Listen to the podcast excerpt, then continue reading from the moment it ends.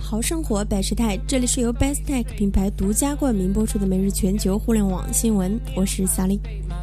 奔跑吧兄弟的热播，在一定程度上调动了人们的运动积极性，各种撕名牌大战也时有进行。运动手环搭配运动 APP，使得人们的运动变得可记录、可分析。